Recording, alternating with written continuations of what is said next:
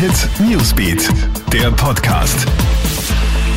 Hallo, ich bin Gilbert Stadelbauer. Ich wünsche dir einen schönen Freitagmorgen und ich habe für dich den aktuellen Überblick zur Corona-Lage.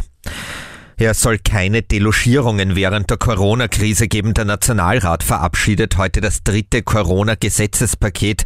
Und einer der Punkte, den Mietern soll eine große Sorge genommen werden. Wer jetzt wegen Jobverlust oder Kurzarbeit die Miete nicht zahlen kann, der darf nicht gekündigt werden und hat bis Jahresende Zeit, die Mietrückstände zurückzuzahlen. Dann aber mit Verzugszinsen.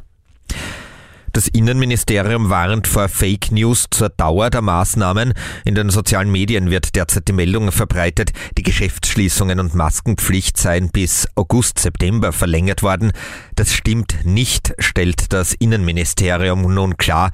Die Maßnahmen gelten vorerst bis 13. April, also Ostermontag. Wie lange tatsächlich wird danach entschieden.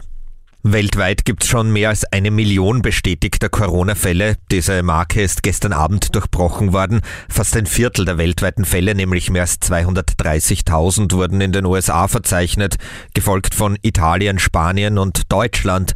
Das Ursprungsland der Krankheit China liegt nur noch an fünfter Stelle und trotz Ausgangsbeschränkungen zu einer mehrstündigen Skitour aufgebrochen. Das hat ein Ehepaar in Aurach bei Kitzbühel getan. Nach Hinweisen aus der Bevölkerung hat die Polizei das Paar aufgespürt und in der Nähe eines Forstwegs angetroffen. Das Paar wurde wegen mehrerer Delikte nach der Covid-19-Verordnung angezeigt.